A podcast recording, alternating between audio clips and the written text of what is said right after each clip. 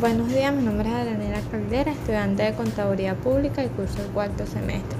Les a hablar un poco sobre la función financiera de una empresa. La función financiera en las empresas consiste en la acción de administrar, asignar y controlar el capital de la empresa para conseguir un uso lo más eficaz posible. Es como la responsabilidad de utilizar el capital en la empresa. Recae en el departamento financiero, por lo que el contenido de este es optimizar su uso.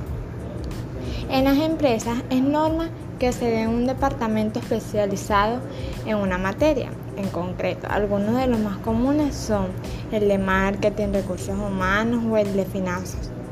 La actividad financiera no puede limitarse a las funciones tradicionales.